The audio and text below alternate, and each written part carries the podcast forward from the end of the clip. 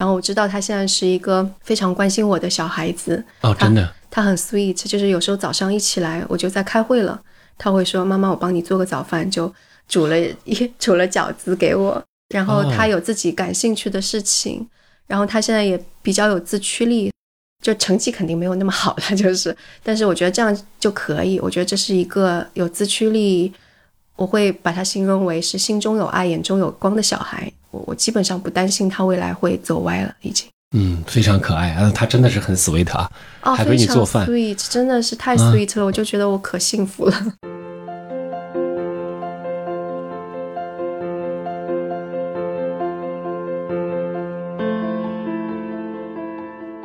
你好，欢迎收听长河问道，我是主播长河。从今天开始，我们的节目要改名了，从原来的篝火漫谈改为长河问道。至于为什么改，我会在本期的节目的结尾告诉你。今天的节目，我邀请了著名的播客声东击西的创始人兼主播徐涛，他是中文播客界最好的探索者之一，同时也是播客厂牌生动活泼的创始人。我们会聊聊他开办播客和创业的故事，还会聊聊他在中美两国的工作和生活，希望能轻松陪伴你一个小时。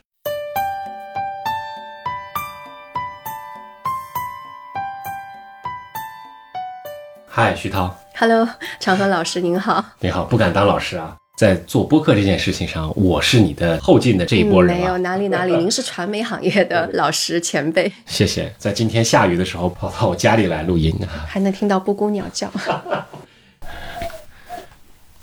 我能感觉到你们这个团队，尤其是生动活泼做的这些内容，真的还是听上去挺养耳的，而且声音好听，然后又还是能听到很多知识和内容的。我一直是你们忠实的用户啊，谢谢谢谢。我非常感兴趣啊，因为播客其实我很早以前就在听了，嗯，但是我一直没有认真去投入去对播客这件事情有一个研究，因为我觉得当时就觉得播客的收听的这个障碍啊，还有就是说这种用户的接受度啊，尤其中国用户的接受度，我一直就觉得可能是很低的。呃，你是怎么想的？当时就想到了要来做播客这样一个事情。其实说来话长，就是我挺早之前，首先我是个听播客的人。而且在美国的时候，因为很长时间会开车啊，所以听播客本身听的比较多，我就会觉得这是一个非常好的能够把一个事情阐述清楚的一种媒介，自己很喜欢。然后到二零零四、二零一四年的时候，就是受李如一，李如一肯定就是播客界的前辈了的邀请，所以有做过一期播客，就觉得这个体验非常好。相当于是之前我们写字都要深思熟虑，但是播客你是可以把自己想的东西就说出来，我觉得这种感觉很好。所以在那之后。我就一直跟我的另外一个住纽约的同事，我住旧金山，他住纽约，Selina，就一直在说我们要自己来做一个播客，就一直没有实践。所以到一六年的时候，他正在做美国总统大选的报道，而四年之前我做过美国总统大选的报道，我们俩就说，哎，我们再来聊一聊，经过这四年，可能美国总统大选有什么不一样？当时契机是我报道那个正好是奥巴马的第二届担任总统。然后他报道的是特朗普要当选的那一届，所以是就反差非常的大，那个讨论的议题也非常的大，整个媒体的感觉也非常的不一样，所以我们就来讨论一次，就发现哎，感觉挺好，我们就接着做下去了。而且当时李如一也给了我们很多的支持，所以最开始的一两集是放在李如一的节目当中，一下就有很多听众，就反馈就很好，我们自己就很开心，就做下去了。所以这个算是我触电就开始做播客开始吧。所以是在二零一六年开始的，对，二零一六年底，对，之后就有很多契机，因为做了播客之后，你就开始琢磨这里边到底怎么做得更好呀。所以当时在二零一七年的时候，正好也有一个工作上的转变，嗯，我相当于是从第一财经周刊去了三十六氪，就虽然还在旧金山啦，但他们也给了我很大的自主权，说你看要在北美我们做一些什么内容，我就说那我们就来做播客吧，因为这个是唯一一种。我不需要再用文字的方式去跟国内那种赶紧编译过来的那种去比速度的一种报道方式，因为我在第一线，我能够让别人知道这是我第一手的采访。播客是非常好的方式，所以就做了另外一档叫《硅谷早知道》，所以就有两档播客啊。对对对对，嗯，《硅谷早知道》，你们当时好像最先开始走付费订阅的这个模式的。对，是当时其实也讨论了半天，说这个是免费的还是付费的。但当时有一个情况是得到如日中天。所以三十六氪其实也是想要试试这个得到这条路，他们能不能走通？但缺内容。然后我正好在说我要做一个，也是一个音频的东西，他们就说那我们就来那这个来做付费吧，所以就走了付费这条路。当时有卖了多少份啊？大概？呃，卖了有上千份吧。上千份哦，对，难怪这样的一个正好又能契合知识付费的这样一个市场，是不是给了你们很大的信心？嗯，其实当时还是摸索居多，呃。因为就首先知识付费跟播客其实不太一样，因为知识付费你要让别人来买，基本上还是会需要有强输出，让大家有每次都能够获得一些什么的感觉。但播客还是更多是深入探讨一个问题，所以我觉得就是当时大家也是在想，到底同样是音频，这两种究竟有什么不一样？而且当时三十六课其实也是开课那个项目刚刚开始做。所以有很多不确定的东西，所以你要说有信心吧，也也没有什么。对于我而言，我就做内容的，我就蒙头做。我自己也是花了很多时间去看美国的那些播客究竟是怎么做的，提问方式是怎么提的。而且当时我也没有后期来帮我，所以我自己还要做剪辑，也花了很多时间在琢磨剪辑应该怎么剪。所以就从零开始吧，就整个从零开始的这个过程，对我自己而言会挺有意思的。当时有哪些播客是你经常听的呢？当时。首先，那个非常元老级的《How I Build This》，这个 Guy Raz 的那个是我经常听的，因为他做的很多都是创业者，已经非常成功创业者的访谈，所以这个我肯定是会去学他的提问技巧啊什么的。然后 A 十六 Z 的那个节目我肯定也听，因为是跟硅谷的前沿经济有关系的那个我也听。然后还有一档是我非常喜欢的，是 Hidden Brain，这个就是跟我自己的趣味有关系，它是用那个类似于社会科学啊。或者是脑科学、心理学方式来解答一些社会现象，或者是一些呃趋势性的东西，所以这几档节目我听的还蛮多的。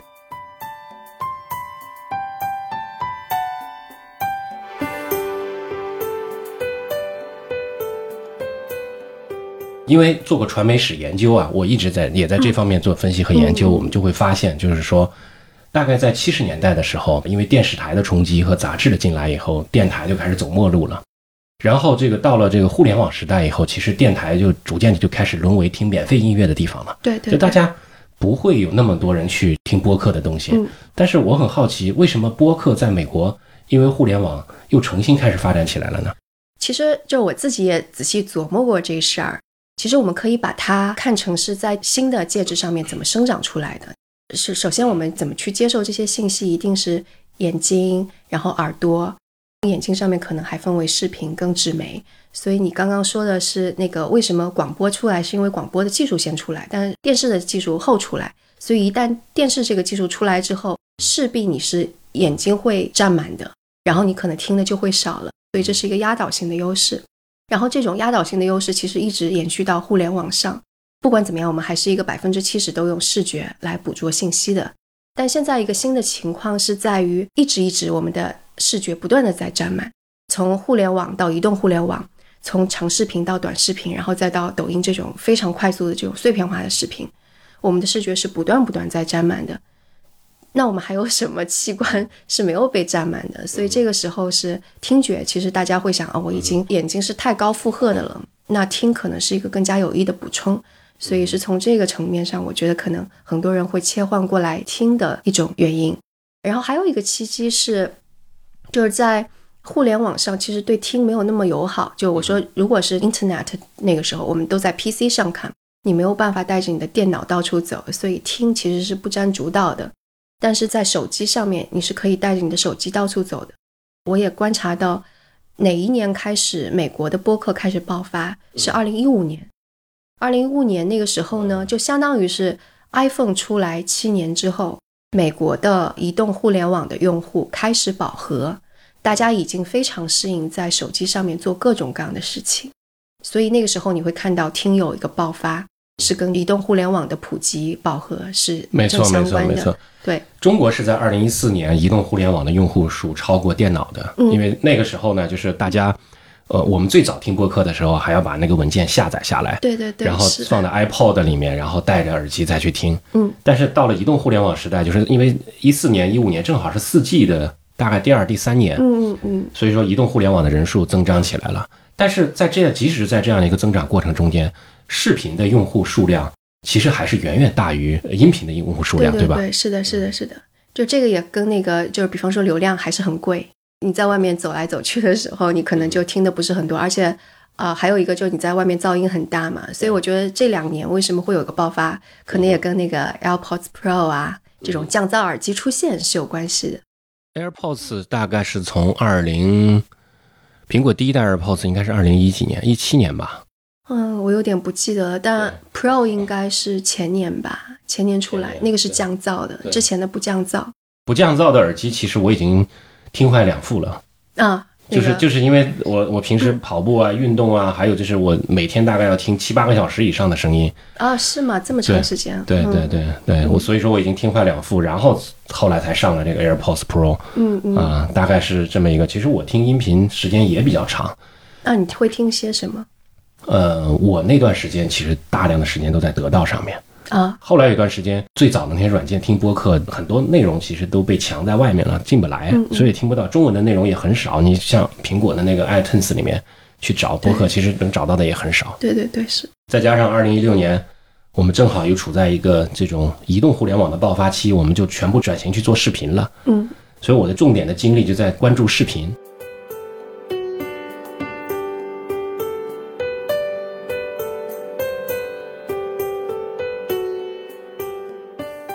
国内有哪些播客？比如说是你们觉得做的特别好的吗？就首先国内的播客，可能我听的并不是特别多，因为其实在国外的时候，我可能很少听国内的播客。然后回国之后，因为因为创业，所以其实听自己 review 自己的音频，我们现在已经有差不多快十档，就包括帮甲方做的，已经快要有十档了，几乎每天都有新的音频做出来，所以我光 review 这些，就时间已经满满的了。但是国内有一些音频，我时不时会听，我还蛮喜欢的，像道长的八分，对我也听他的，嗯，对对对，我很喜欢道长。然后像最近我也听文化有限，我觉得他们关于书的一些解读和他们开的一些脑洞，我也很喜欢。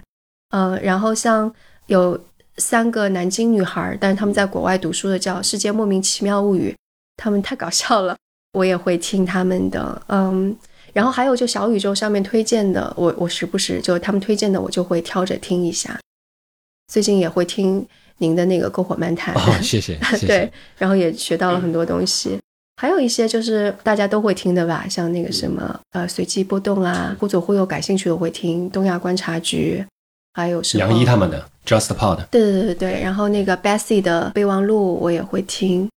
你看啊，这里面你刚才说的这些内容形态里面，其实你你说南京的三个女孩做的内容，你觉得啊，他们太搞笑了。就是我因为我没有听过他们的内容，但是是不是这些内容是属于人格化的那种属性呢？我我感觉所有的播客都是人格化的，所有的播客都是人格化。对，就比方说我们一说道长，你感觉就是一个谆谆教诲又很博学的前辈在给我们讲人生道理的感觉，对吧？然后。像那个文化有限杨大一啊，超哥，我觉得他们的性格你也非常的明显，所以我觉得这是播客的一个特点。你如果没有让大家留下一个印象，可能大家就不会反过来接着听。所以说你在做播客内容的时候，你会用什么样的一个人设吗？你自己有自己的定位吗？嗯，就是这个也是很很有意思，就很多人会问我说要要有人设嘛，我会觉得人设这个东西是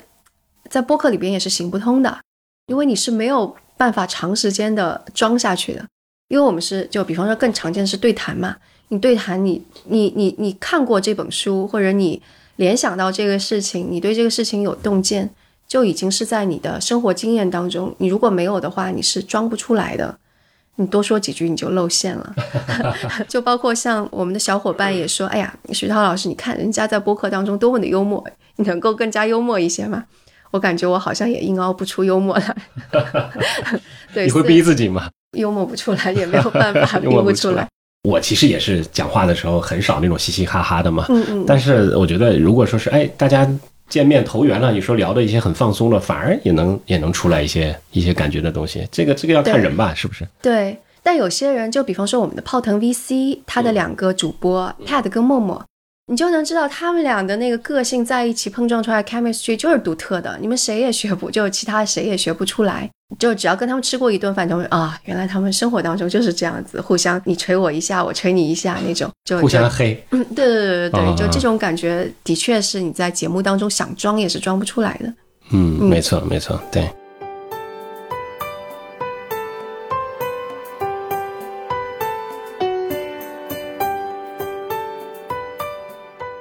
从最早的声东击西到现在你在做生动活泼，呃，你们在这个内容表现形式上面，你能帮我梳理一下你们的这个，比如说大概分成几个阶段吗？啊，可以呀、嗯，就首先就声东击西，它肯定是其中最早的一个阶段，那就是出于兴趣。对所以出于兴趣的话，可能什么话题都聊，很多跟现在很多新做播客的，就是那个同行们都是差不多的，抓到嘉宾就聊就行。然后等到到呃硅谷早知道的时候，他因为是帮一个机构在做，而且这个话题更加 focus。其实我觉得我当时在那个节目当中，就更加是一个传统媒体人的角色。我会做大量的功课，然后去精心挑选什么样的人适合做这个话题，然后采访也更加是类似于更加精炼，就基本上没有什么废话，把这个逻辑引出来，所以是这样的一个方式。嗯，对，这是我们第二个阶段。然后之后我们在反潮流俱乐部其实是做了更多其他的尝试，就已经不是纯粹的访谈了。你会看到我们会尝试有 storytelling 的方式，相当于是我们会已经想着，嗯，采访完了之后觉得，哎呀，这个故事其实应该就是应该有一些故事性的东西，应该有个编排啊之类的，所以我们会把整个采访打碎，重新去去做剪辑，重新放入 BGM 呀之类的，把这个故事做得更好听。然后包括我们的后期团队，就是我们的后期负责人也非常的强，所以他还做了一些一期非常实验性的东西，是把我们在一起在一起玩的时候团建嘛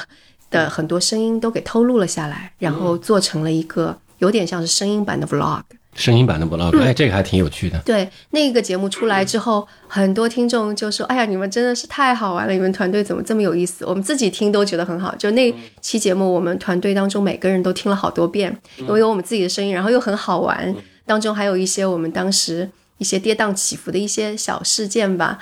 就是就真的还蛮蛮 vlog 感的，所以这又是我们制作上的创新。所以在那个之后，我们就相相当于基本上是去年的年末。我们就已经非常坚定说，就声音其实是有很多可以创新的空间的。然后我们就把自己已经开始定位为我们是要做一个声音方面创新的公司。啊，声音方面创新的公司。对，就相当于是不管是你在内容题材的选择上，还是你在制作的技巧上面，其实都是有可拓展的空间的。所以在去年年末的时候，我们做了一个声音胶囊。相当于是我们把二零二零年，因为二零二零年本身是一个非常值得纪念的，对我有听那期，对。那期也是我们就是也是我们后我说我那个非常就呃可能了解我们的就知道是迪卡老师，我们的后期负责人，他想出来的 idea，然后其实花的时间也非常短，他跟另外一个后期同学一起把那个做出来，然后那个他把 demo 发给我听的时候，我就忍不住要泪目，我就知道哎，这个绝对是一个非常棒的 一个制作。当然，他本身还做了其他的一些创新，比方说采用 ASMR 的方式做了我们叫做声音俱乐部，他做了好几期，甚至像无论是那个 Bessy 备忘录在做线下活动的时候，还是喜马拉雅做线下活动的时候，还有我们自己做线下活动，也拿那段声音放到现场，然后大家蒙起蒙着眼睛来听。所以去年我们已经做了很多这样的尝试了，包括我听你跟建厂创始人做访谈的时候说。怎么样用做电影讲故事的方式去讲好一段东西？我也在想，嗯，我们其实也也是需要学这些的，因为声音其实也是可以表达出一些故事，就只是我们究竟要怎么去表现，怎么讲好一个故事。你看，国外在这个声音的这个，尤其是像 BBC 啊或者那个 NPR 啊，他们在这种电台上面，其实他们的创新，在以前的那么接近一百多年的这么过程中间，他们的表现形式其实做过非常多的创新。对，是，呃，就是。呃，面对现在互联网，尤其是我们在面对视频的这么这么强的冲击的时候，反过回去寻找他们的一些创意的 idea 和点子，对未来的这种声音的内容迭代，你觉得会怎么样呢？有关注过这方面的信息吗？我觉得就是这跟所有的媒体都是一样的。就比方说像那个当时我记得 YouTube 刚出来的时候，我们都说啊，就简直就是家庭录影带搬到网上嘛。当时大家会认为说，可能。做视频的门槛还会再提高吗？结果事实上是，就做 vlog 那些人越做越好，他们也会开始有结构呀，或者有拍摄的一些套路啊，甚至好莱坞的一些人跑到这些 vlog 那些人当中去，来帮助他们怎么做管理，怎么把这个做得更好。那你说那个抖音啊，呃，还有就是快手，最开始的也是一些很简单的视频，但现在他们也工业化了，对吧？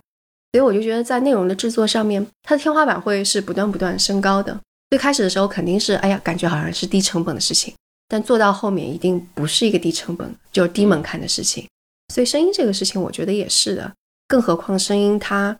从一开始，它跟短视频比，它的门槛真的不低，因为你必须得言之有物，你的音质，听众听着听着对你也会有要求。所以我觉得这个绝对是会开始。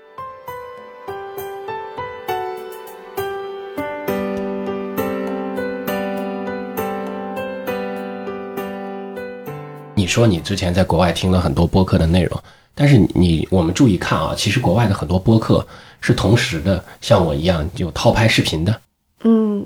啊，像 Joe Rogan 这种。对我看到他们的很多内容，我在在 YouTube 上一搜，哎，竟然都有播客。嗯嗯嗯。同时会有一套播客版。嗯。那你有你们在内容上会做这样的尝试吗？我们不会。不会。嗯。对对对，就是去年其实有投资人。就 push 我们说，你们应该不管怎么样，你们应该去试试视频这个事情。嗯，就他们的理由也非常的 make sense，就是说现在国内的 B 站啊什么，这是一个流量在的地方，你们应该去用好这些流量。我们觉得有道理，我们就去试了一下。后来我意识到的一件事情，就对我们而言，我们是一个非常小的团队，然后播客其实有很多要探索，我们其实是没有时间和精力还有人力去放在探索另外一条道路上的。就虽然我们是要利用流量，但事实上我们要为这个利用流量又去生产内容，这个内容又是我们要去探索应该怎么去做的，其实就把我们的精力给分散掉了。没错，对，所以我们后来就去年下半年吧，就做了个决定，就是我们不做视频了，我们就是要 focus 做音频，然后把音频这个路给趟好。趟好，嗯，对，做做精做专。对对对对对，我也看到那个故事 FM 在 B 站上面有做音频版的节目，但是收听量好惨啊，都是三位数的。对，我觉得就是，而且视频现在已经是红海了。你要真的是没有去去钻进去，知道这个玩法怎么样，其实挺难脱颖而出的。嗯，我觉得术业有专攻吧。对，就包括就是我们刚刚好像就在做节目之前，你也说到说从一个媒介转到另外一个媒介，你看起来很容易，但其实并不是。嗯，对，没错，没错，是的，非常困难。你看，现在美国的那个叫午夜秀，嗯，或者叫艾伦秀，嗯嗯，还有之前的那个奥普拉秀，你看他们的那种节目，其实你你把它画面关掉以后，在音频上面，我有时候会经常去听他们的这种纯音频的这种节目，那这种已经是把综艺成分的东西引进进去了，嗯，你觉得你们会做这样的尝试吗？呃，其实我们有想做这样尝试，《反潮流俱乐部》的第二季，很多听众在催更，说怎么还没有更新，就是因为我们想要做更多的尝试。我们这一次就会有一些，就不是综艺性质啦，但是会有一些现场的实验性质的东西，我们会加进去，就还挺期待。就但是这个就其实，但这个就是前期的准备，就会远远比我们这样子只是做一个对谈准备要复杂很多。所以我们第一期的 demo 花了一个半月的时间，改了无数多版，最后还是被我们弃掉了。哦，是吗？对。那你们怎么判断要做一个节目和停掉一个节目呢？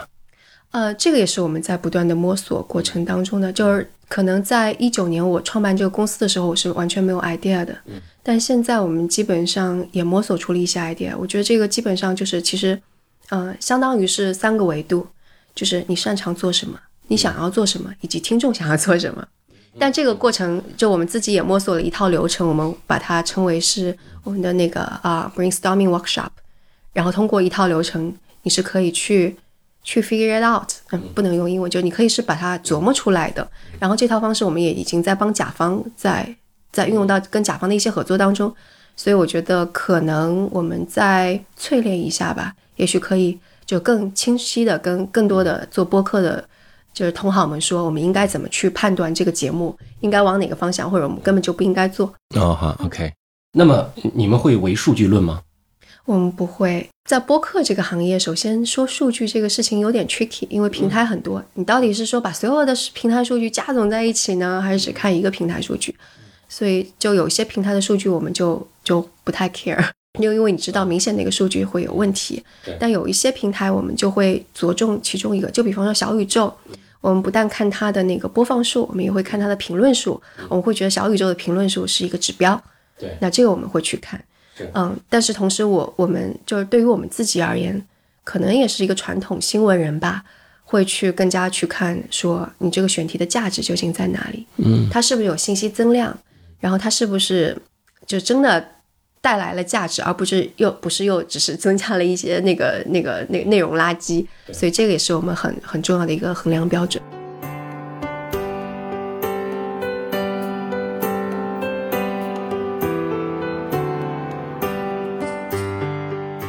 播客的用户啊，你们有没有一个用户画像？我们有的，你们的你们的听众是怎么样的？首先每个节目不太一样，声东击西跟硅谷早知道跟反潮流俱乐部都不一样。像声东击西，显而易见的，可能国外的听众比重会更大一些。呃，硅谷早知道也是，但反潮流俱乐部国内的比重就非常之大，可能国外的就很少。然后，但整体上面其实还是类似的。首先，那个就是大学以上学历的人是占绝对优势的，还有很多是硕士啊、博士啊之类的。然后比较年轻，嗯，就差不多是二十到那个三十五之间是最集中的一段，而且更多的人是在大城市。那都是都是高端的精英人群了，相对来讲。对，然后你会看到他们用 iPhone 的比例也非常之高，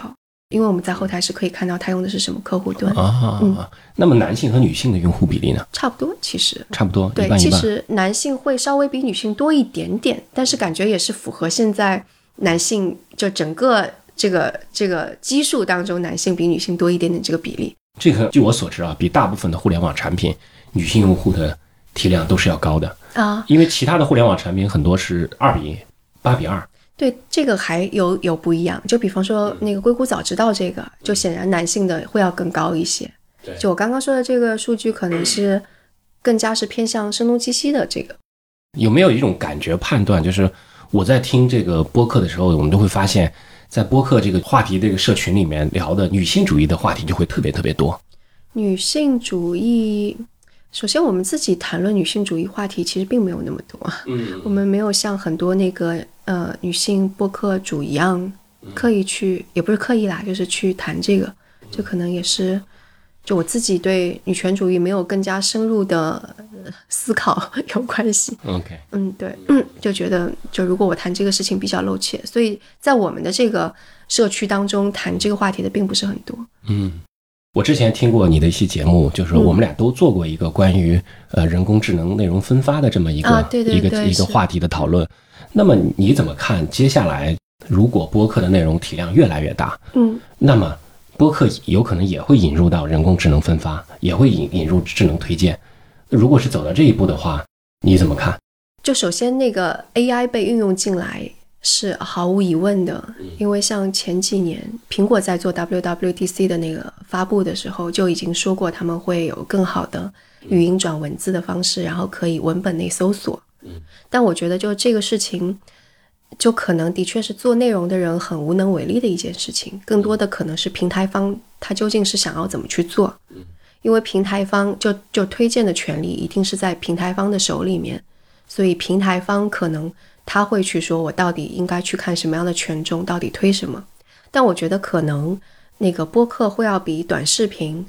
或者是其他的 social media 更好的是，它本身是一个非常长的介质，就你光听它一耳朵，你是没有没有那种爽感的。就看短视频，它是有爽感的嘛，就是你可以划划划，或者那个微信公众号，你也是可以看一一下标题党。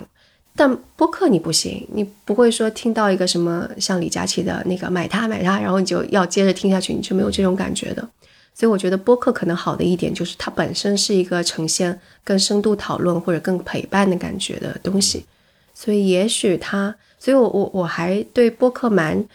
就有点不切实际的理想主义，就希望它是能够在这种不断的回音壁效应的媒体介质当中提供一种公共讨论空间的东西。所以，就我们自己在想选题的时候，我们也会问说，这个东西是不是值得带到公共话语空间当中来？值得的话，我们就一定要去做。即使它不吸引眼球，我们也要去做。这点还是非常好的。我觉得这是作为传统媒体人出来了以后，对社会有一种责任意识，嗯，所以说才会有这种这种感受。对啊，通常情况下，我们会看到播客有很好的长尾，嗯嗯，那么这个长尾对你们在做，比如说在做客户销售的时候有有帮助吗？首先就是播客现在那个用户量很还很小，就它的长尾跟视频的长尾、短视频的长尾就不值一提。然后我现在能够想到的长尾是这样，我是觉得当工具就是剪辑的工具，还有各个平台提供的工具越来越好的时候，也许做播客的人会越来越多，它可能会形成一个我们现在想象不到的新长尾。就现在做播客的人其实素质还是蛮高的。但是接下来可能会有一些新的东西出来，就这个可能我们现在还想象不到，这个我觉得这个是可以期待的。但是对于就是对于我们而言，因为我觉得内容消费它还是一个消费，就我一直会认为它就是一个消费。那只要你是消费，它就一定是会分分层的，就是你不可能是一概通吃，就像出现了那个美国汉堡。就出现了肯德基，还是会有麦当劳；出现了麦当劳，还会有那个啊，Burger King，还会有 In and Outs。然后 In and Outs 说：“我一定是坚持用最新鲜的原料，连土豆都是要现切再去炸的，就跟麦当劳不一样。”所以这就是一个分层，内容也是这样子的。我觉得它的分层也一定会出现。所以现在中国是发展太迅速了，把美国可能几十年的媒体发展的路程。压缩到了这个十年或者更短的时间，抖音出来也没多多久嘛，四五年。对，二零一六年抖音开始的。对，然后一下子把大批的可能就是之前媒体触及不到人带到了我们的面前，但接下来的分层还是会慢慢出现。我们不可能就比方说就更加有对内容有需求的人。他还是会要寻找更加符合自己口味的那种东西，没错。所以分层是会出现的。我们要服务好我们可以服务的那批人，我们不会想着是要服务所有人。嗯。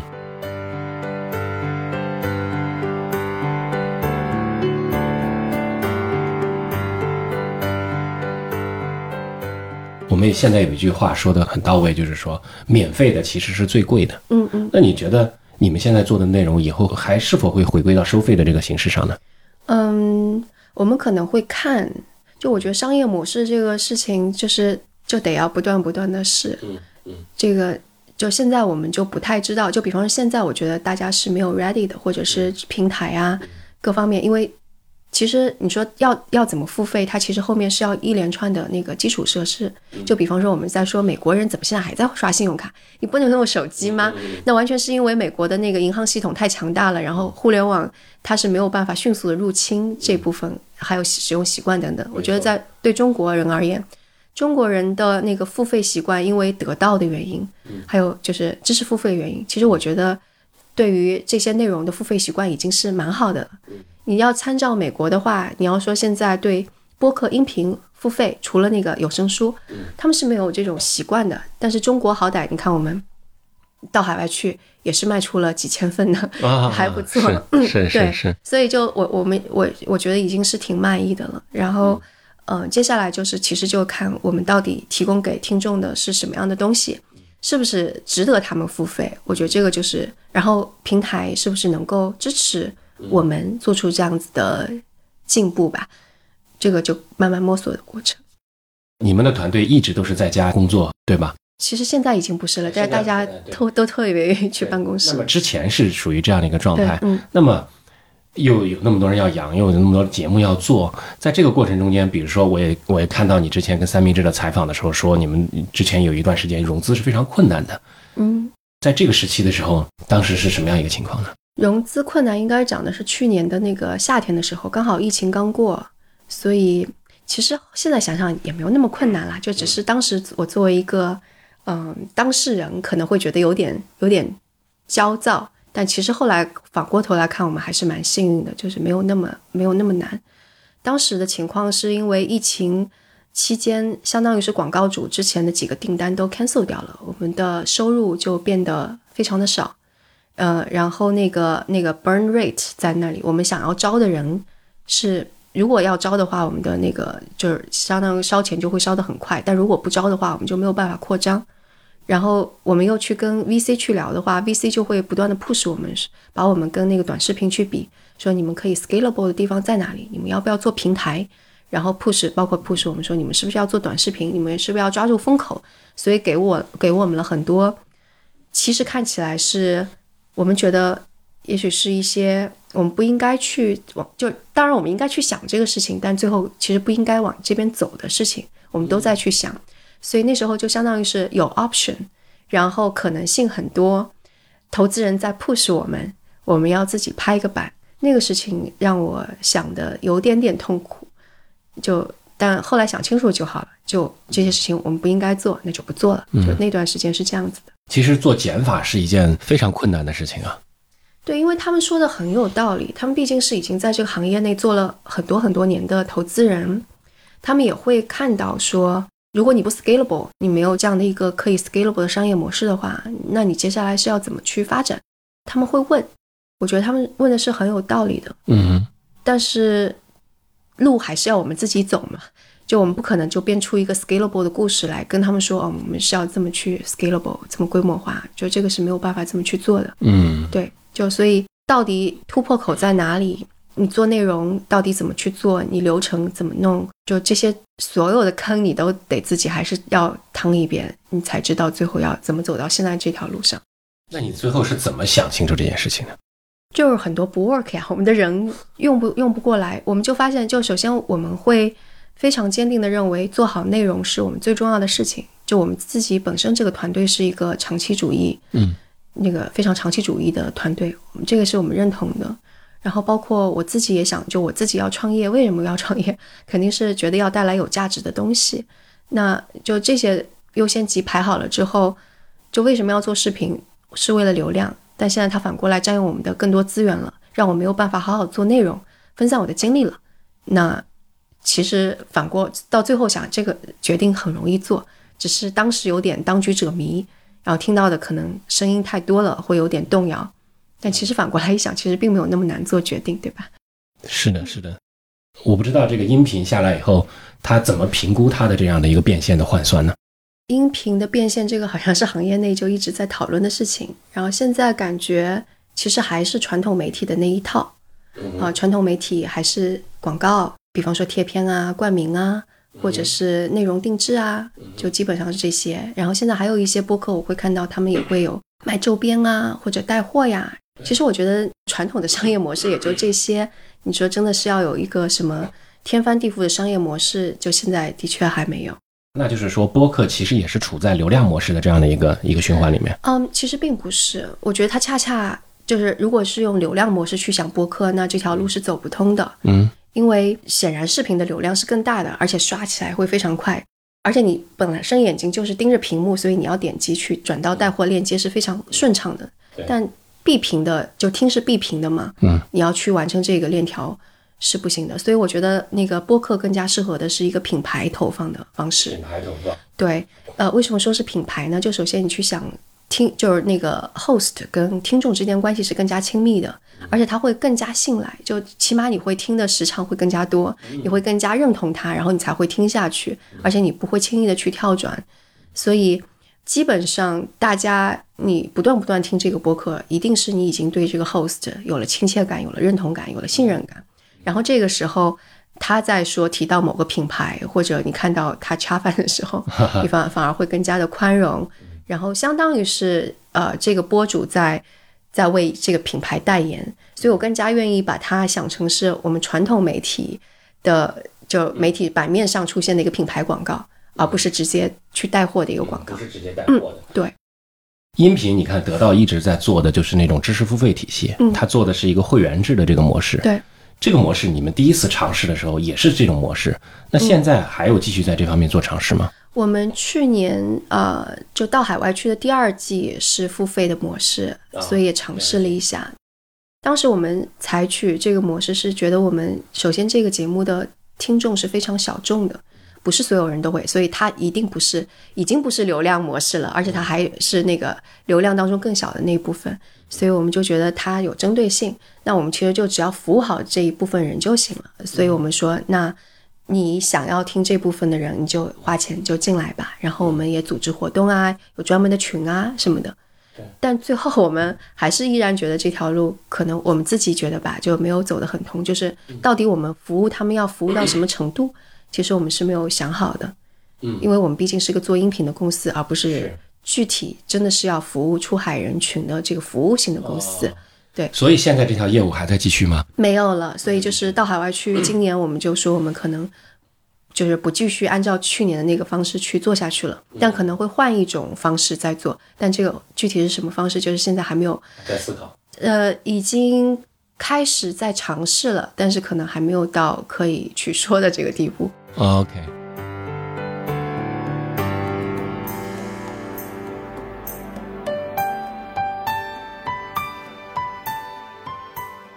你看这个呃，在视频领域里面也很成熟的有一个模式，就 M MCN 模式。嗯，对，那么在音频里面，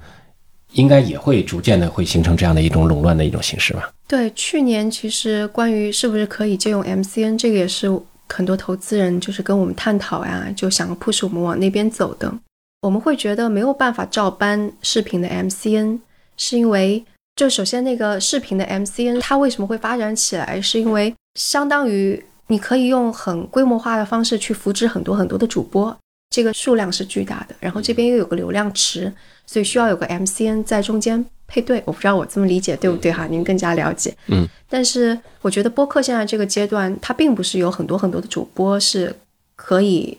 优胜劣汰的，它也并不是有个非常大的流量池可以去配对的。所以其实对于一个机构播客而言，或者是任何一个播客，你要做的是。就是这个主播，你还是需要有经验，你要有学识，他对主播的要求很高，你要不断的去磨，然后他对内容也很高，然后才能够拉来，呃，一部分是真的属于你的流量，而不是平台可以配对给你给你流量，其实不是这样的一个配对的方式，嗯，所以最后还是内容为王，而不是就是大就是一堆的主播当中淘淘淘淘出一个优胜优胜者。不是这种感觉，嗯，所以就你们还是把这个精力全部收回来，然后用在自己的这种优质内容的制作上，对，是这样。就可能我在播客，你也可以说是 MCN 吧，但它的 MCN 的在内容上花的力气要远远大于在视频上 MCN 的力气。MCN 可能更多会偏向运营一侧，对吧？对对对，我觉得视频的 MCN 是运营更多，但就我们也在孵化，像泡腾 VC 就是我们孵化的。然后我们也会帮甲方做一些事情，但感觉我们就做的会比视频的 MCN 就更加重一些，更加偏内容吧。呃，音频的这个剪辑其实也完全可以让做到每一个博主自己去剪辑自己的音频。呃，可以啊。其实现在很多就新做的播客其实都是自己剪辑的嘛。但同时，就这个流量池子在那里，你只要进来做了，你你并不需要给 MCN 就具体帮你怎么样，但你做到了一定的程度。就比方说，像有一些跟我们合作的，他为什么希希望跟我们合作？是因为他们，比方说他们已经有一定的流量了，想要接商业单，但他们自己去谈判是没有这个能力的，他们会找到我们。然后或者是他们做到一定的程度，而且而且就是播客可能就是要长期做下去，会有一些就是怎么坚持下去，到底什么方向，这些可能是他们会需要有经验的人给他们建议的，这个他们会找到我们。然后，那我们来帮他们做一个定位啊之类的，就会有这样子。嗯，对对对，这不是很好吗？这样的话，MCN 本身就是帮助别人做变现的。你嗯们你们的商业又又跟甲方客户有这么多对接，其实要跑通这件事情，应该还是还是可以，理论上是可以通的。对，我们现在在在尝试吧，就慢慢来，就是这个感觉也是要一点一点摸索过去的，就不是那么现成。其实你会看到播客行业。呃，从去年开始，有好好几家厂牌都在做 MCN 的形式，无论是就反正那个能够说得出来的都在做这个模式吧。但是就具体遇到什么问题，肯定大家自己也都知道啊，这里边是有坑的。对，所以对于这个，我们其实并没有那么冒进。呃，你们现在有十档节目，嗯，十档还不到，就将近快十档，收听率最高的还是还是声东击西，然后有很多也是给甲方做的。对，我们现在帮甲方，我们帮飞书做了组织进化论，帮辉瑞制药做了 Pfizer Express，去年帮美团做了骑手 FM，然后还有哈佛商业评论。对，接下来还会帮一个呃 brand brand 非常品牌非常好的一家上海的，呃，他们总部在上海的公司，当然它是一个全球公司了。嗯嗯，值得祝贺啊，非常好，你们有这么良好的一个变现方式。就不是在用爱发电了，因为大部分做播客的那个博主还是在用爱发电嘛，所以说这个你们有这么好的变现，我相信可以持续的话，未来还是会有很多更优质的内容能提供给我们的。对对对，我觉得现在挺好的是，就是我们现在就甲方合作伙伴，他们已经非常认可播客这个形式了，所以基本上他们会是跟我们一个，不是把我们，因为去年接触一些甲方，他们只想把我们当成是一个类似于后期的外包方。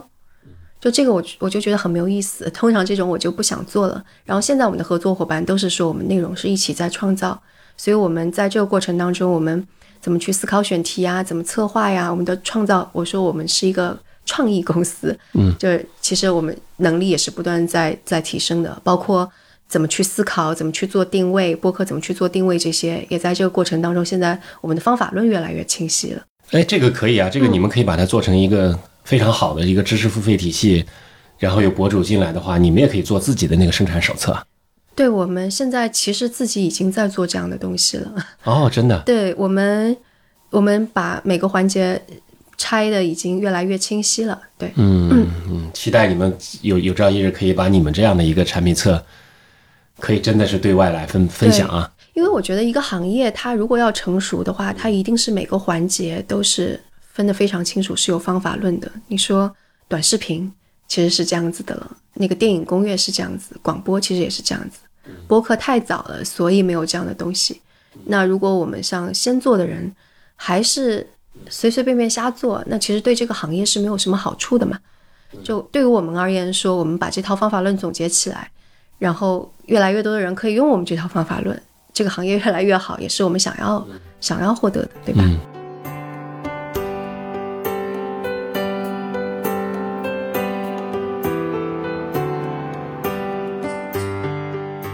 因为你们长期工作上是一种大家都是在家里面啊，都是那种远程办公协作的这种模式。那我们也知道现在的这种，你又不想九九六，嗯那么在员工的这种管理上面来讲，你有没有遇到过什么样的困难呢？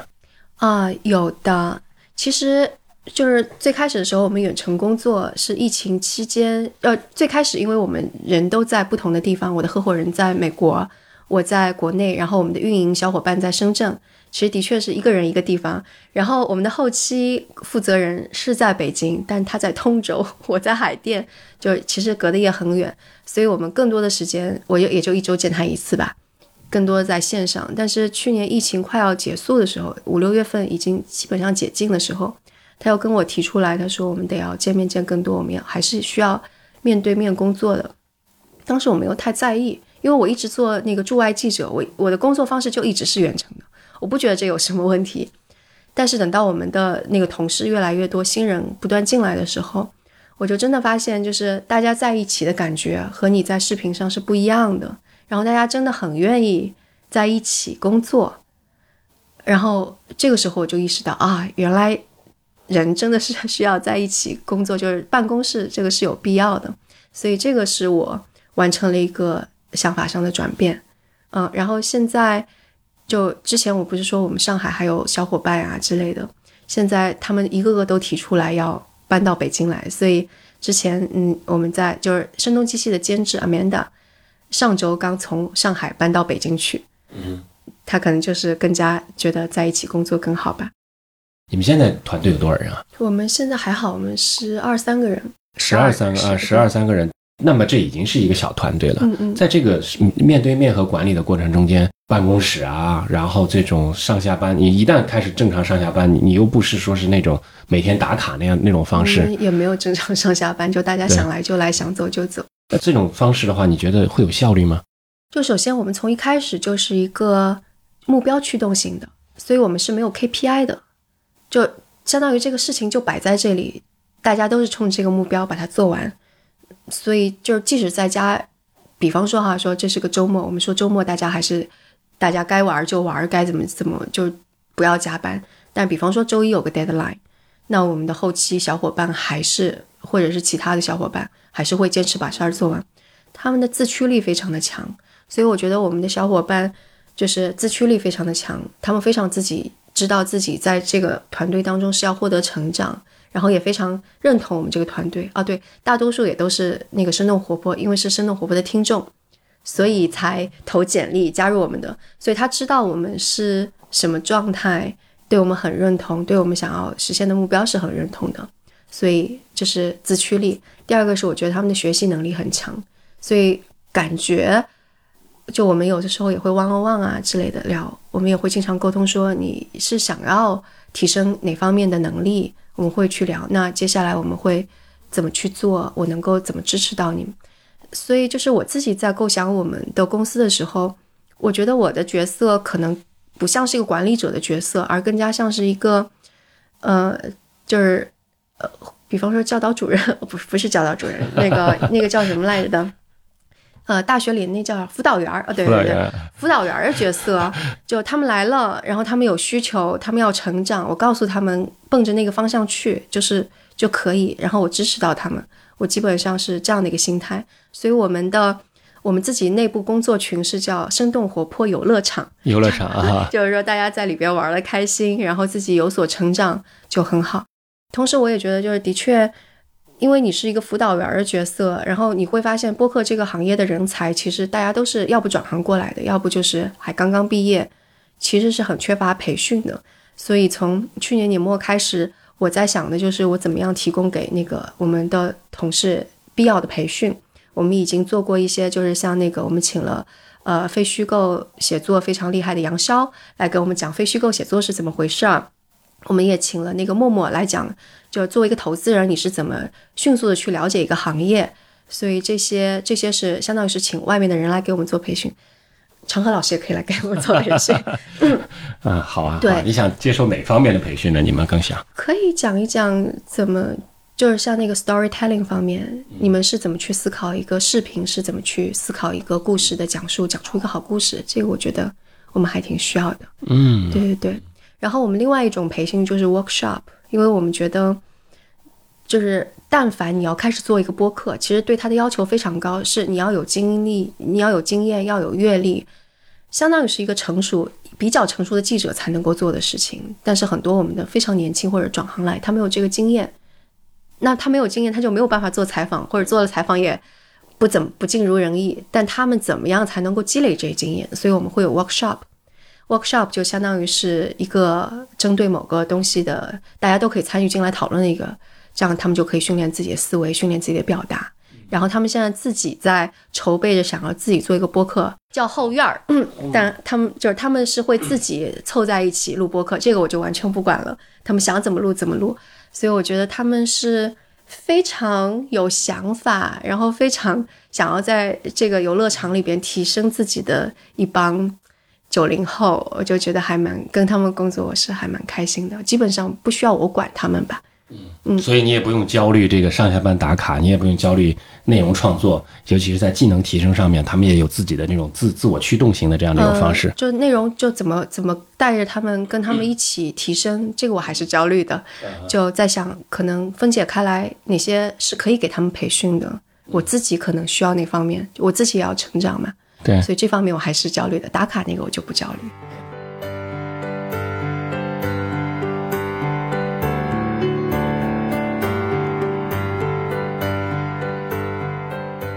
刚才你在说这个，就是你们的小伙伴们在做新的创新后院，所以你会在团队中间，你会希望大家都有这种创新的这种劲头，是吗？对对对对，就是反正挺明确的跟他们说，我们就是一个创作团队，我们。就说到 OKR，我们就是其中有一个 O，有个目标，就是到年末的时候，每个人啊，那应该算是一个 O 下面的 K 二吧，每个人都能够有拿得出，就是值得自己骄傲的一个作品。嗯，对，所以这个是大家都冲着去做的目标。嗯，这个还蛮难得的。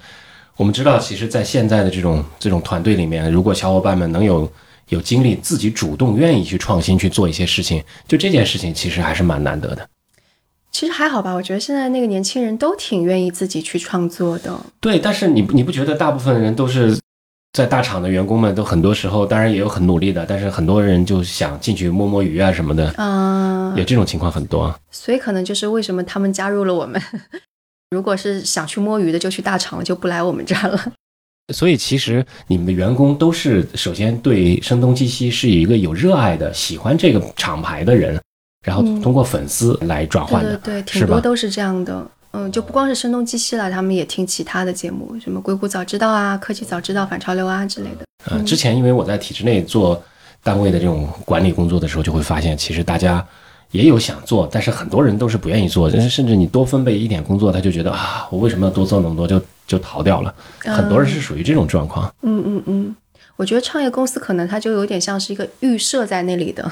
就是预设在这，它是个创业公司，它是有很多的空间在这里，然后你可能进来了之后就是一个人要做很多事情。但是你不会觉得，就是说，呃，大家可能目标要一致，那么接下来你要有养这么多人，接下来需要有变现的压力，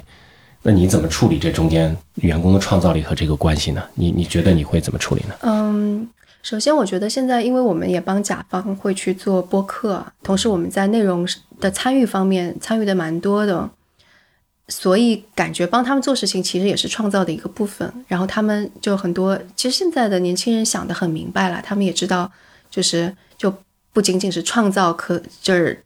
就这一部分，也需要有更加现实的。所以他们也会说，哎，我们也愿意参与商业项目，想知道这个商业项目到底是怎么 run 起来的。我觉得他们是，呃，还想得挺清楚的一帮年轻人，所以就感觉并没有那么冲突。但同时，我们自己也会。设设置一些那个门槛，就比方说，我说纯粹想要把我们当成外包的，只做后期的，完全没有任何创造工作，我们自己就会拦一刀，说这个活我们就不接了。然后有创造的我们接，能够给我们同事带来成长的我们接，就是是这样子的。对，所以这是两方面的吧。我们现在在做视频的这种工作，大量的工作其实都是在做制作的制作方向的东西，没有办法保证给大家有创造力，只能说，哎，这个这个节目挺不错的，挺有趣的，我觉得适合你多一点，你可能你可以投入精力多一点。那我们是从通过这种方式来分配的。嗯嗯嗯。而且我们做的内容就是现在跟甲方合作很多内容，我们自己也能学到很多东西。就比方说帮飞书做那个组织进化论的时候，他因为讲了很多类似于怎么管理组织啊，怎么用 OKR 这个。所以你们现在的内部的管理 OKR 的设定也是用飞书吗？对对，我们用飞书。我在就是 review 每期的时候，我自己也会学到很多东西。所以其实对于我而言，我们做的每一个节目，就包括不管是我自己去做采访，还是我们的同事做的，我感觉基本上对我都是有用的。这一点就感觉怎么着都没有在浪费时间吧。嗯嗯嗯，你的这种管理方式。其实是跟硅谷，你像谷歌的也是这种文化氛围是很像的。嗯，那么回来以后呢，中国其实又有一种另外一种管理团队的一种文化氛围。你有中间有过接触或者有过比较吗？还真没有。之前在媒体其实也比较自由散漫嘛，其实被管的并不是那么多，你只要写出好稿子就可以了。所以其实我并没有被大厂给规训过。然后回来之后跟甲方接触了，反而觉得可能现在很多。大家也都在迭代自己的管理方式，就比方说像飞书，他们内部讲的一些理念，我觉得挺好的。包括他们采访的一些嘉宾，有一些是非常传统的，像化工行业，他们也在用 OKR 的方式，然后也是吸引更多的年轻的 talents。我觉得他们的管理方法也很好，我也学到很多。所以可能中国，因为就是大家也都在想想办法，说怎么样能够激励新一代的年轻人吧。嗯，但但。但可能的确，大多数的公司还是用传统那一套，但我就接触的不多了。你之前没有在国内有过这种在大厂工作的这种经历，所以说，那就这种这种管理方式也是自己在不断摸索的一个过程，是吧？对对，是的，还挺不容易的。其实你你会发现，人管理的越来越多以后，其实你会面临的困难和压力，因为未来进来的人不一定都是对公司的文化有这么强的认同感的人。对。像就是去年可能招聘的时候更多是感觉有点凭感觉啦，但到今年我们在招聘的时候，其实我们会更加详细的列出我们想要考察他们的各个方面，我们想要他们是什么样的 skill，需要有什么样的 competence，然后他们的类似于自我驱动力怎么表现出来，我们可能就会更加规范的去进行这样的面试，然后去年可能面试也不会那么的。流就是就规范化，像今年我们的就整个的流程就非常非常就已经向大厂靠拢了感觉。所以说这种管理方式，你认为还是有效的？大厂这种方式是吗？呃，就是有一些流程化的东西，它它其实是帮你在节省时间的。就比方说，呃，像现在我们就是学的那个招聘到底应该是什么样的？呃，就把我们要的这些东西 competence 怎么样去列的更加清晰，然后在面试的过程当中。采用什么样的提问的方式能够考察清晰？这个呢是相当于是原来在微软做过那个 HR head 的一个人跟我们讲的。我们就觉得，哎呀，这个太对了，这个就能够规避掉我们可能面试的过程当中没有考察到的一些，但未来在工作当中也许会是一个问题的东西。就这这个是是该学的还是得学的。其实我们以前在传统媒体做管理，我们也是比较散漫的，嗯也没有一个特别严谨的一种一种体系。其实媒体里的招人更多也是在招有认同感的人，嗯嗯，呃，就是哎，大家对这个事情的判断看法是不是一致？但是呃，内驱力这部分我们其实是很难考察到的，这需要嗯在工作中间花很长时间来去来去考察这些东西的。对是，嗯，这就造成了其实我们其实很多人，呃，要想要想协调一致去去打仗的话，也会有很多问题。嗯嗯嗯，呃，这方面也是挺严重的。对。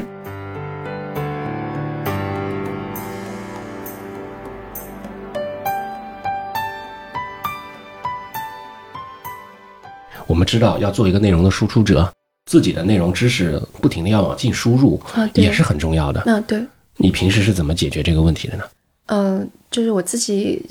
看书还就是比较多。我在几年前就发现我听书的效率还蛮高的，嗯所以我现在基本上所有的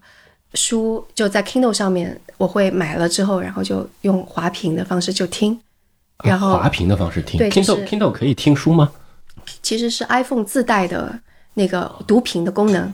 哦，然后就就很好用，我就不用管它是不是自带 Audible 啊或者什么，因为对于我而言，就是我还是听中文的效率更高一些、a u d i b l e 又基本上都是英文的嘛，所以我会就是用让 iPhone 自己来读屏的方式来来听书，哦效率非常的高。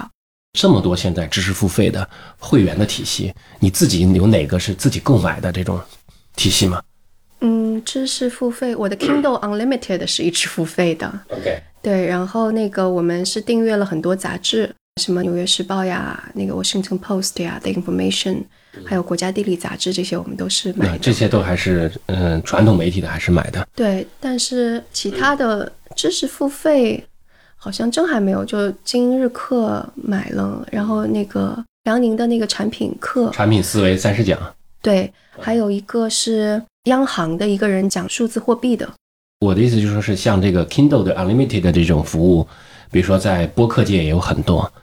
在音频界也有很多。你像这种服务，你平时会购买吗？有吗有啊，？Kindle 的那那 Unlimited 啊，你说喜马拉雅？对呀、啊，呃，去广告，还有那种什么优酷啊、爱奇艺的会员，我没有。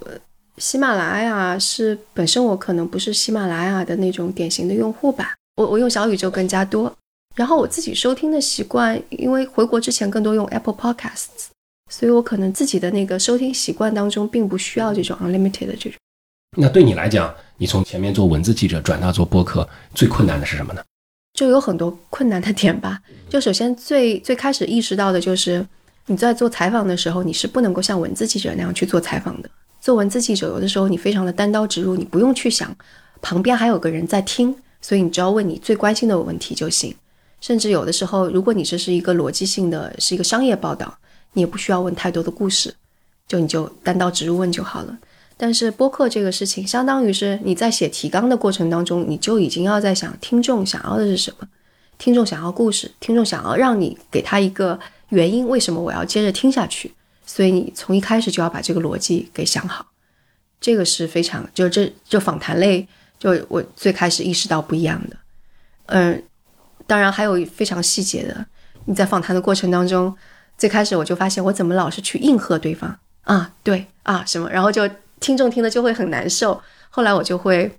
忍住，就只是用点头啊之类的来表示赞同，就这都是很细节的啦。那对你个人来讲，你现在的技能提升，你更多的会 focus 在哪里呢？呃，就是在管理公司管理方面的，肯定我是会有更多的需要提升的。就因为之前做内容，其实跟管理想的并没有那么多。但比方说像 OKR 怎么制定，就我们现在用 OKR 系统，那我可能就会想更多的这个。然后包括整个公司运营起来，嗯，彼此之间流程怎么配合呀？到底就 ownership 怎么定啊？然后还有就整个大方向，公司大方向，就刚刚说哪个做加法，哪个做减法，呃，一年期的目标怎么样？然后近期的目标怎么样？策略性的东西，可能这些我是需要，还是需要不断学习的。当然，在内容创作方面，我觉得我也自己需要很多的学习。你之前比如说你在原单位工作了其实很久嘛，嗯，然后慢慢慢慢一步一步走到这个创业的这个过程中间，我觉得你在这个过程中间积累还是蛮长时间的嘛。嗯、对，我觉得感觉就是之前所有的事情都在积累吧。就比方说，你怎么更加独立的去做事情啊？像去美国做驻外记者，你就是一个人在单打独斗。然后播客这个事情，我又相当于是从零到一做了好几档播客，我就知道怎么去做了。无论是声东击西还是硅谷早知道，所以有过从零到一的经验。然后你又一直在做商业记者，所以你知道融资是怎么回事儿，你知道商业化是怎么回事儿，你知道怎么去想商业模式。所以，然后也跟其他的创始人啊什么聊聊过，所以它究竟是怎么回事儿，你起码是有概念的。嗯，我所以我觉得所有的这些其实都是在积累。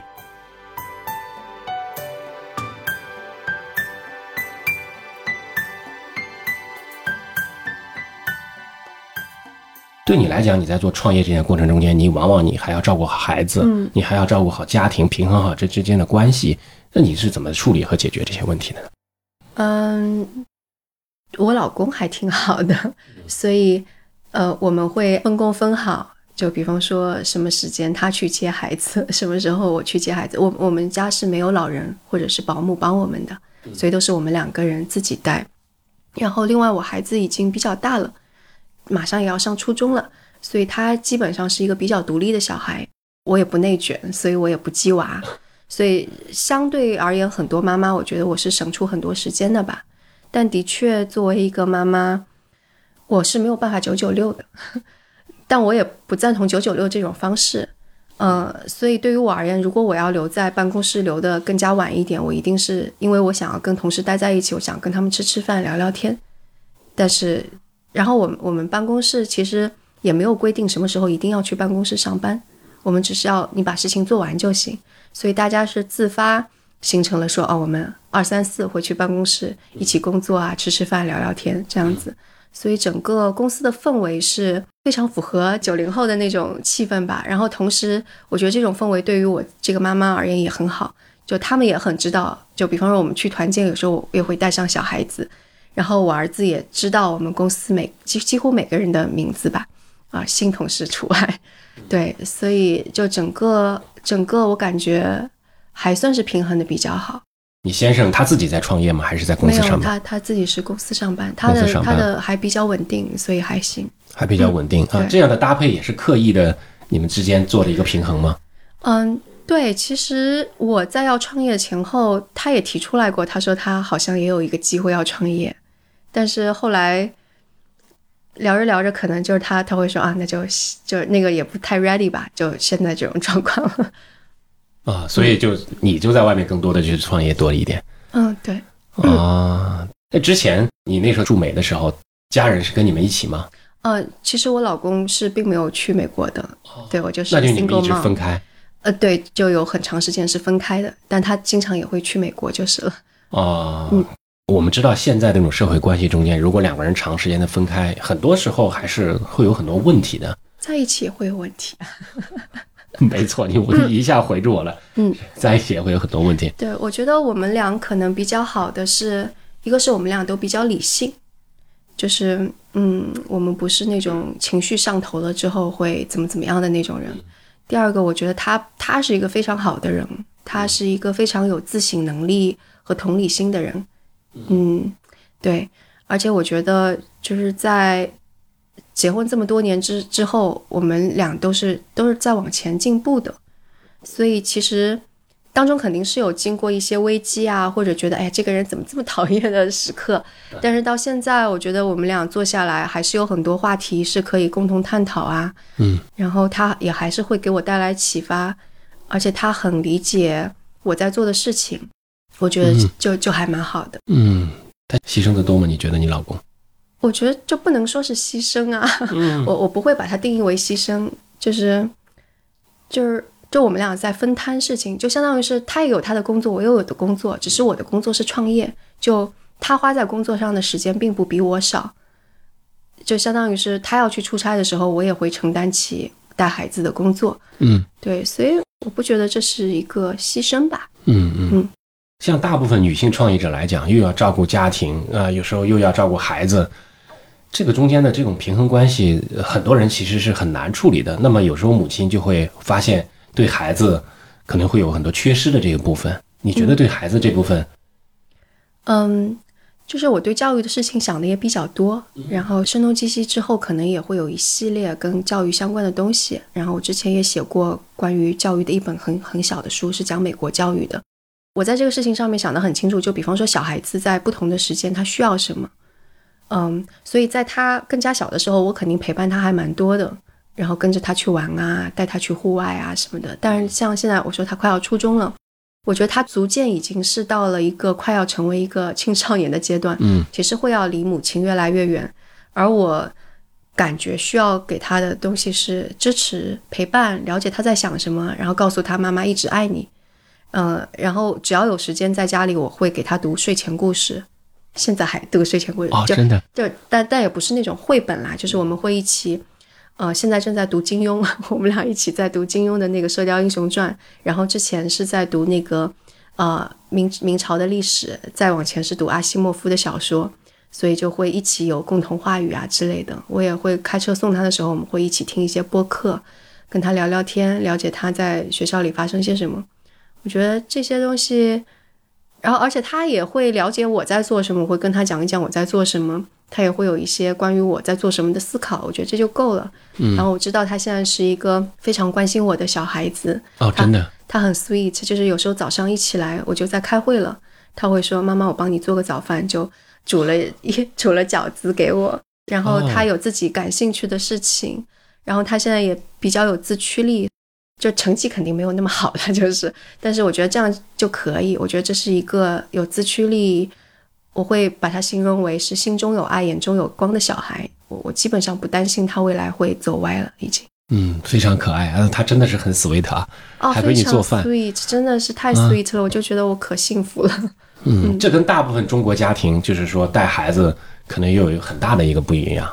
嗯，对，基本上我跟我老公这一点也是蛮蛮蛮达成一致的，我们觉得没有必要那么卷。对，没有所以必要对不对？对，所以基本上我们就没有给他报过就是 academic 就学术方面的课外班，嗯，然后所有上的课外班都是他说我想要学什么，那我们就支持你，是这样子。嗯你像你有大量的时间和精力都放在工作上以后，那么你父母就像这种情况，你们现在应该是不用去照顾老人，对吧？哦，不用，我父母还挺自得其乐的，他们经常会出去旅行啊，他们是过着一个我非常向往的生活。我是指，比如说啊，父母将来也会有老的一天，哦，呃，如果到那一天，我肯定是会花出时间来去照顾他们的，但那就是另外一件事情吧。就到底怎么分配时间，就船到桥头自然直，肯定是有有办法解决的。嗯，看得出就是说在创业过程中间，你的这个家庭生活和创业的这种生活其实平衡的非常好，没有那么什么事情让你感觉到特别为难的地方吗？嗯，让我想想，就为难的地方肯定有。有一段时间，我是觉得我的输入是不够的，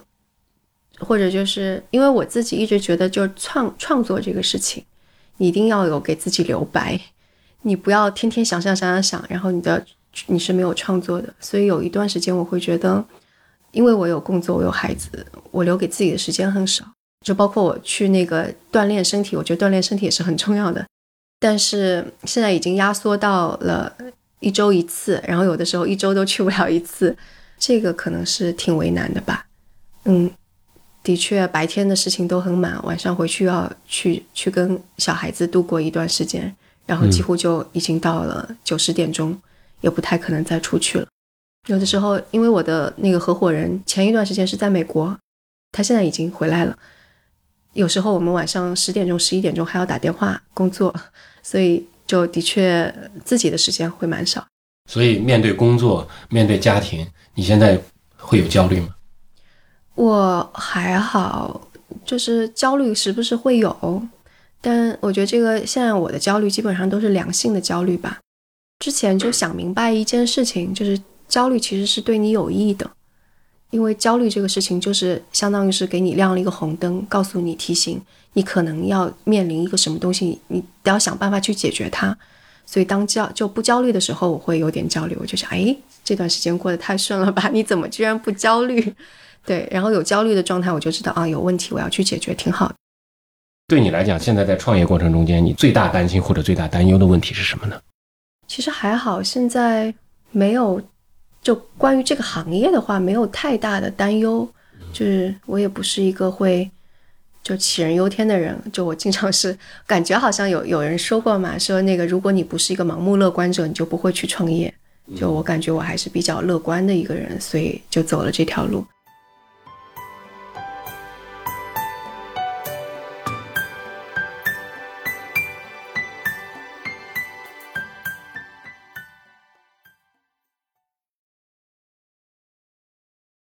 现在我要跟你说，我们为什么要改名为长河问道。作为一个从业二十多年的媒体人，我看到了时代的巨变，也深深地参与了其中。过去的这二十多年，信息科技高速发展，互联网无处不在，好像每个人都被互联网连接到了一起。回头看看我自己，从一个小众媒体开始，在时代发展的潮流中不断地被推着往前走，进入到了全国性的大媒体和大平台，从一个基层的媒体从业者成长为传媒业的高管。站到了时代的风口和浪尖，再后来，我又成为一名内容创业者。在和很多朋友交流时，大家几乎都能达成某种共识：不管你有多么专业的知识，也不管你有多么深厚的经验，在今天这个超速发展的时代面前，你都会感到力不从心。现在的社会发展，每一天都在刷新认知，而昨天的经验，往往今天就用不上了。我们好像刚刚从缓慢的农业时代进入到高速运转的工业时代，转眼间又被信息时代的洪流卷得晕头转向。四 G 时代产生了很多看不懂的独角兽 APP，我们还没有搞明白。五 G 又来了，虚拟现实又来了，它们带来的信息增量可能是现在的几十倍甚至几百倍，我们甚至都来不及更多想象。而时代的一只脚又已经悄悄地踏进了更加未知的人工智能时代。我们会面临怎么样一个世界呢？在这个由技术驱动和主导的世界里，我们又会变成什么样子呢？在长河问道这档节目里，我只是一个学习者和参与者。我们一起去寻找那些能够快速自我迭代的实践者，一起去发现那些能够给人们的生活带来改变的创业者，和他们一起去学习、实践和分享。长河问道将更多的关注技术驱动下的社会更新。从篝火漫谈到长河问道，也正是这档节目自身的一次升级。长河问道会通过音频、视频、直播、系列课程、线下活动以及更多的互联网创新方式，与你与更多的人们分享我们的思考和实践。谢谢你的参与，我们下期再见。